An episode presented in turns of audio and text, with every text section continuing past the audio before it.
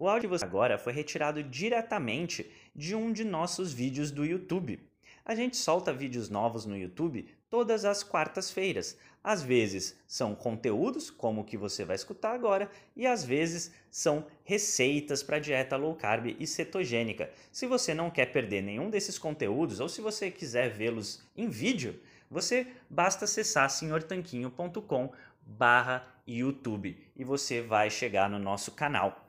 E se você gosta de conteúdos em áudio, e eu acho que você gosta se você está escutando esse podcast, então você vai gostar de conhecer o nosso audiobook Saúde Sem Mitos, o manual definitivo da saúde e da boa forma. Esse conteúdo é um material que a gente preparou, ele tem no formato e-book, formato livro físico e agora no formato audiobook também. É um livro que é composto por 120 perguntas com as respectivas respostas e a gente se baseou em mais de 300 referências bibliográficas para preparar esse material, que foi inclusive revisado por médicos, nutricionistas e diversos profissionais da área, que inclusive alguns deles a gente já entrevistou aqui no nosso podcast. Se você tem interesse em saber mais sobre esse material, é só acessar senhortanquinho.com/audiobook Senhor Tanquinho por extenso novamente. Tá certo? Então, espero que você goste do episódio de hoje. Vamos para ele.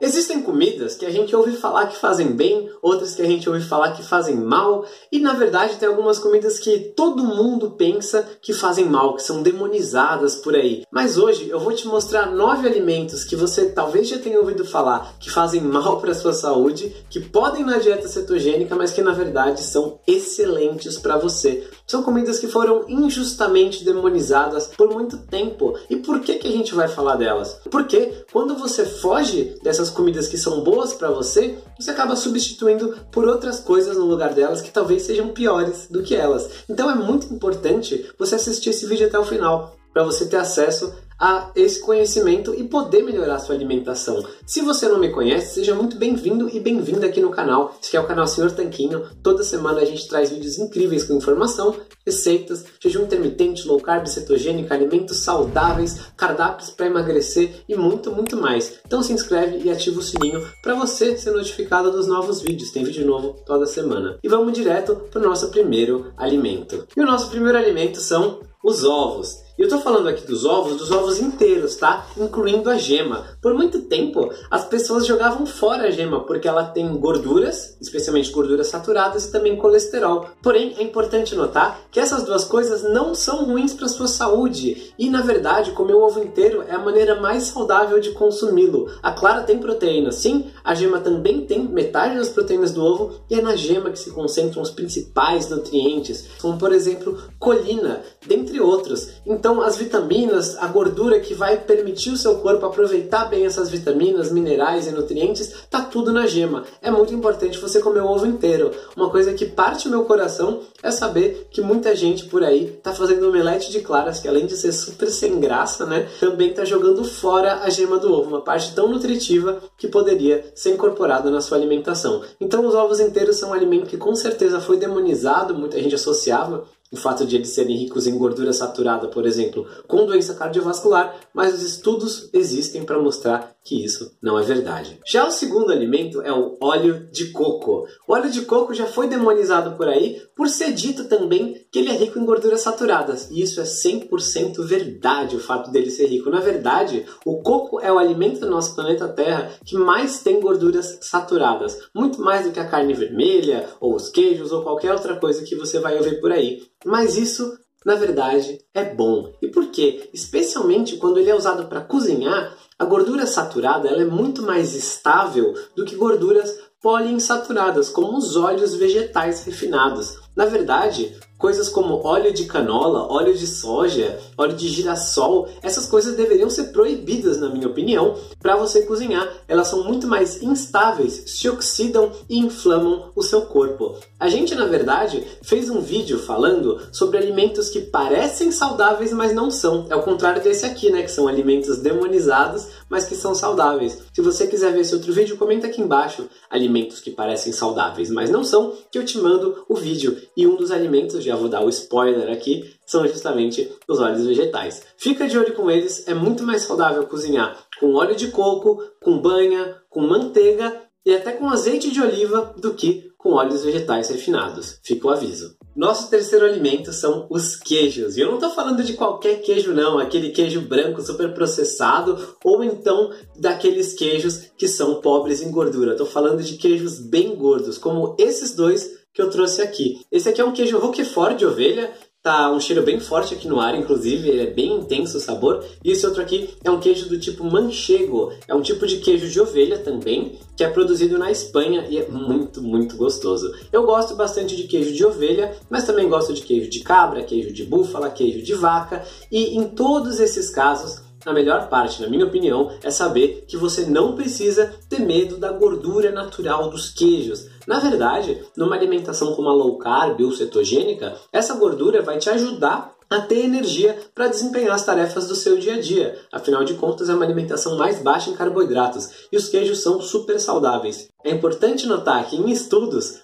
observaram que as pessoas que comiam laticínios gordos tinham mais saúde do que as pessoas que consumiam laticínios magros ou desnatados. Então, coma o seu queijo gordo sem medo de ser feliz. Agora, tem alguns cuidados para você consumir o queijo na low carb ou cetogênica, né? Não é ilimitado. Se você quiser ver um outro vídeo onde a gente falou só sobre os queijos, quanto consumir, quais pode, quais são melhores, comenta aqui embaixo queijo na low carb que eu mando para você. E se você quiser, comenta também qual é o seu queijo favorito. Um dos meus favoritos é justamente esse aqui, o manchego. Então eu comprei especialmente para o vídeo, mas com certeza eu vou degustá-lo assim que acabar de gravar. Nosso quarto alimento comumente demonizado é a carne vermelha. Olha que belo bifão aqui, né? Mas então, ela é comumente demonizada, já culparam de tudo que existe nesse mundo, desde câncer no intestino, o que não é verdade. A gente gravou uma entrevista, inclusive, com uma médica especialista em intestino, se você quiser ver sobre saúde do intestino, intestino preso, câncer de intestino e muito mais, comenta aqui embaixo, entrevista a doutora Ana Marta ou entrevista médica intestino, que eu mando para você o link, e ela já deixou claro com todas as letras que a carne vermelha não processada não causa câncer de intestino. Já culparam disso, já culparam de diabetes, já falaram de tudo, mas a verdade é que a carne vermelha não processada, né, não estou falando aqui de salsicha, de esses embutidos nem nada assim, essa carne não causa mal, não causa nenhum problema de saúde e é inclusive um dos alimentos mais saudáveis do planeta Terra.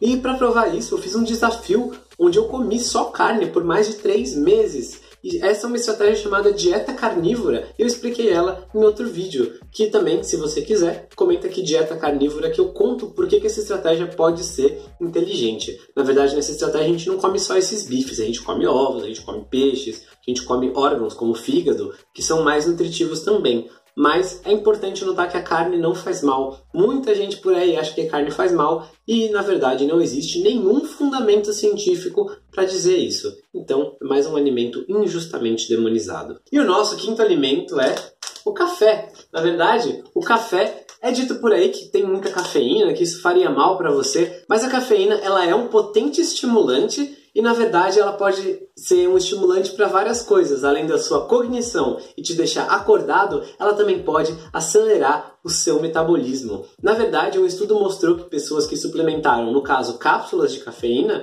elas queimaram 150 calorias a mais por dia do que as que não usaram essas cápsulas sem fazer absolutamente nada. Eu falei isso em outro vídeo sobre aumentar o metabolismo. Se quiser ter acesso a esse vídeo, comenta aqui aumentar o metabolismo que eu mando para você. Mas o importante não é saber se aumenta o metabolismo não, não é por isso que a gente toma café, é porque é saboroso, é uma fonte de antioxidantes, na verdade é uma das maiores fontes de antioxidante da dieta dos americanos, né, dieta ocidental padrão, é muito próxima à dieta que as pessoas no mundo ocidental civilizado, desenvolvido têm hoje em dia. Então, ele acelera o metabolismo, é gostoso, te deixa acordado, melhora seu humor, e ainda é uma fonte de antioxidantes, realmente não tem por que não consumir o café se você gosta dele. Não precisa ter medo do café. Agora, é importante saber que café em excesso pode sim fazer mal e causar sintomas como, por exemplo, taquicardia e ansiedade. Ninguém quer isso. Mas uma xicrinha de café por dia, duas xicrinhas talvez, não fazem mal para a saúde e podem ser, na verdade, bons aliados da sua saúde. O nosso sexto alimento são os vegetais. Porém,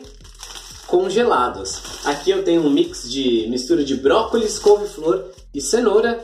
E é interessante notar que muitas pessoas acham que o vegetal congelado ele não tem nutrientes, que ele é ruim para você de alguma forma, que você não deveria jamais consumir, só consumir o fresco. Porém, os vegetais congelados têm praticamente o mesmo teor de nutrientes que os frescos, especialmente se eles forem congelados com uma técnica chamada de fresh frozen, que é quando eles são congelados assim que são colhidos. Na verdade, essa é a técnica mais popular porque ela permite uma maior eficiência, né? Assim que você colhe os vegetais, você já congela. Então você tem menos perda do que se deixar armazenando e depois congelar. Então a indústria faz isso não porque ela é boazinha com você, mas é porque eles têm menos perda de quantidade de vegetais. E o efeito colateral disso é que você não perde praticamente nenhum nutriente. Eu falei num outro vídeo sobre sete vegetais que são totalmente liberados em dietas low carb e cetogênica. Vou deixar aqui na descrição e também se quiser saber dos vegetais liberados, pode comentar também. O importante é saber que se consumir vegetais congelados vai aumentar a sua adesão à alimentação, vai ser mais prático, não vai te causar tanta dor de cabeça de ficar perdendo vegetal, deixando estragar. Isso vai te levar a ter uma dieta muito mais saudável do que se você falar, ah, não, só posso comer o fresco, então como eu não, não consigo comprar o vegetal fresco, eu não vou comer vegetal nenhum. Pode ser um tiro no pé. É bem melhor você ter acesso a coisas práticas que vão te ajudar do que você simplesmente falar não é tão bom quanto o fresco, o que já é discutível, e por isso você acabar não comendo. Coma seus vegetais, nem que eles sejam congelados, vai ser bom para você. O nosso sétimo alimento é o sal. E esse aqui é um sal marinho, né, tipo sal grosso, iodado, que é com adição de iodo. E na verdade, esse sal não faz mal para sua saúde. O importante é notar que por muitos anos a gente foi levado a acreditar que o sal seria um vilão que causaria hipertensão, mas a gente trouxe um médico no nosso podcast para falar especificamente disso, o médico cardiologista Dr. Ricardo Schneider, e ele jogou por terra o mito de que a gente teria que ter medo do sal. Na verdade, a gente também tem um outro episódio no podcast com o nutricionista João Gabriel que também jogou por terra o mito do sal. Então, esses dois episódios vão te dar todas as informações que você precisa sobre por que, a gente não precisa ter medo do sal. Mas eu vou dar para você agora o resumo, né, de como usar, quanto usar. Coloca quanto sal você quiser na sua comida, desde que você coma comida pouco processada. Então, se você for temperar seus vegetais, sua carne, seus ovos, seu peixe, o que quer que seja, você pode comer o sal quanto você quiser. O seu paladar é um tipo de sensor natural de quanto sal você precisa ingerir. Na verdade, pouco sal leva a mais mortes do que comer um pouquinho mais do que devia. E muita gente consome sal em excesso, sim, consome sódio em excesso, mas não é temperando a comida, é sim comendo alimentos processados. Os alimentos processados têm um mix mortal de carboidratos refinados, gorduras ruins para sua saúde e sal, sódio, né, com açúcar que fazem com que sejam hiperpalatáveis, aquela sensação de que você come um e não consegue parar de comer. Então, o sal faz parte desse mix. Agora, quando você só tempera a sua comida, aí não. Aí o sal é inocente e pode ser usado liberalmente. Na verdade, tem situações em que é até melhor comer um pouquinho mais de sal do que comer sal de menos, especialmente se você estiver no começo da adaptação da dieta low carb, né? a chamada gripe low carb. Não sei se você já ouviu falar desse termo, se tem dúvidas, comenta gripe low carb, que eu tenho um vídeo sobre isso para você. Mas via de regra, o importante é saber, o seu paladar foi refinado ao longo de milhões de anos de evolução para saber a quantidade exata de sal que você precisa confia nele, o seu corpo tem essa sabedoria. Ah, e só para pontuar sobre o sal, não precisa ser aquele sal rosa, tá? Ele não é ruim para você, mas ele não é melhor necessariamente do que o sal normal. Então você não precisa gastar rios de dinheiro a mais para comprar um sal rosa no lugar do sal grosso. Pode usar esse dinheiro para comprar alimentos de qualidade em vez de reclamar que a carne, as verduras e as frutas estão caras. Estamos chegando ao final do nosso vídeo e o oitavo alimento são os frutos do mar, especificamente coisas como camarão e mexilhão. No caso, eu trouxe aqui miolo de mexilhão como exemplo, tá? É, o miolo do mexilhão, e muita gente tem medo de comer coisas como camarão, mexilhão, ostras e por aí vai, porque são alimentos ricos em colesterol. Mas é importante saber que os alimentos ricos em colesterol quase não têm influência nenhuma nos níveis de colesterol do nosso sangue. Então, você pode comer sem medo alimentos como os frutos do mar que eu mencionei: mexilhão, amêijoas, berbigão, camarão, ostras, moluscos, enfim, o que você quiser. Na verdade, esses alimentos são super pobres em calorias, né? Eles são pouco energéticos, pouca caloria, então é bom para quem quer emagrecer. Também ricos em proteínas, então tem muita nutrição. Ainda tem vários minerais interessantes, como por exemplo o selênio. O selênio é um mineral que muita gente acaba sendo deficiente por ter uma dieta baixa em alimentos que têm selênio e acaba comendo, por exemplo, castanha do Pará, que é uma ótima fonte de selênio. Excelente, mas você também pode obter consumindo frutos do mar. São uma ótima opção, são super saudáveis e, na minha opinião, também são muito gostosos. O último alimento da nossa lista é o chocolate. E agora é verdade que o chocolate não é exatamente uma pílula de saúde para você, mas existem chocolates e chocolates. E um chocolate bem rico em cacau, como esse daqui, que é 99% cacau, ele vai ser super saudável para você. Alguns estudos já mostraram que o chocolate pode ser um alimento saudável, ele é rico em flavonoides, tem gorduras boas e pode ser muito bom para sua saúde. Porém, note que eu estou falando de chocolates ricos em cacau. Aqueles chocolates ao leite, que são cheios de açúcar e leite, bom, aquilo não é realmente algo saudável. Na verdade, um chocolate desse daqui, bem rico em cacau, e quando eu falo bem rico, é de 85% ou mais cacau, especialmente, ele vai te deixar até mais saciado com menos quantidade, né? Você vai comer um ou dois quadradinhos e vai falar, nossa, tô, tô bem. Enquanto uma barra aí de 100, 200 gramas de chocolate ao leite, muita gente consegue comer numa vez só, né? Numa única sentada.